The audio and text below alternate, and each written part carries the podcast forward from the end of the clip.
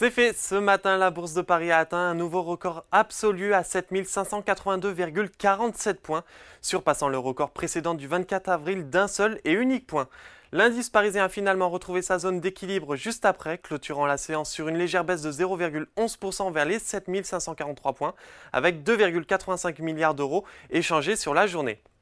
Concernant les événements du jour, les investisseurs ont pris connaissance de l'indice des prix à la consommation aux États-Unis qui s'est établi à 3,1% en novembre sur une base annuelle conforme aux estimations mais en baisse par rapport aux 3,2% enregistrés en octobre. Sur une base mensuelle, l'indice affiche une légère hausse de 0,1% dépassant légèrement les estimations et les chiffres du mois précédent. Sur les valeurs du CAC 40, Publicis conserve de nouveau sa première place, le titre prend 1,35%.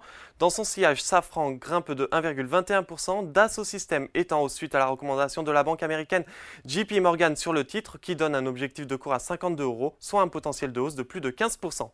Bien orienté également, on retrouve Air Liquide et Saint-Gobain qui a annoncé la signature d'un contrat avec CVE, un fournisseur d'énergie renouvelable français, pour fournir de l'électricité solaire en Afrique du Sud.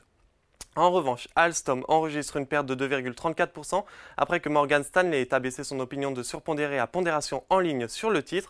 Puis juste derrière, on retrouve la foncière commerciale Unibail Rodamco Westfield avec une contre-performance de 1,79%. Sur le SBF 120, Solvay et Ciensco prennent les devants avec des hausses respectives de 7,37 et 6,46%.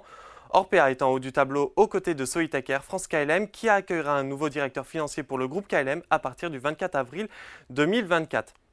Territoire négatif maintenant, Valeo chute sous le seuil de 14 euros. Ensuite, le spécialiste des vaccins Valneva perd 4,69%. Le titre est en recul de 8% sur les 5 derniers jours. Puis juste derrière, Voltalia, CGG et Neoen affichent également des baisses de plus de 4%. Et pour terminer à la clôture parisienne, Wall Street est en légère hausse sans prise de risque à la veille de la réunion de la Fed.